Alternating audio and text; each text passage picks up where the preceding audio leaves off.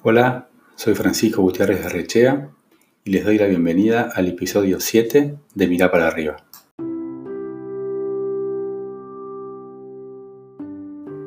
Podríamos llamar al cliente y posponer la entrega, sugirió un miembro del equipo en la víspera de una presentación muy relevante.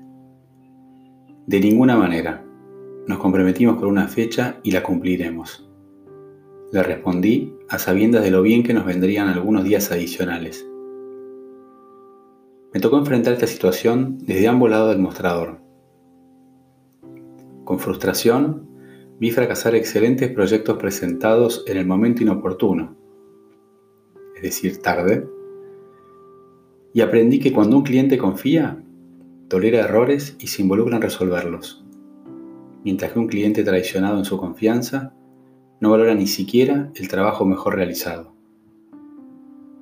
Cuando llegamos a tiempo a una fecha de entrega, o incluso a una reunión, ya sea presencial o virtual, decimos sin decir que el proyecto nos importa, que nos organizamos, que ordenamos nuestras prioridades, que quizás dejamos algo menos importante por hacer, que valoramos el tiempo del otro tanto como el nuestro. En resumen, sin decirlo decimos te valoro. No se me ocurre una mejor propuesta de valor que comenzar por llegar siempre a tiempo. Si fuera George Clooney, diría, ser puntual, what else?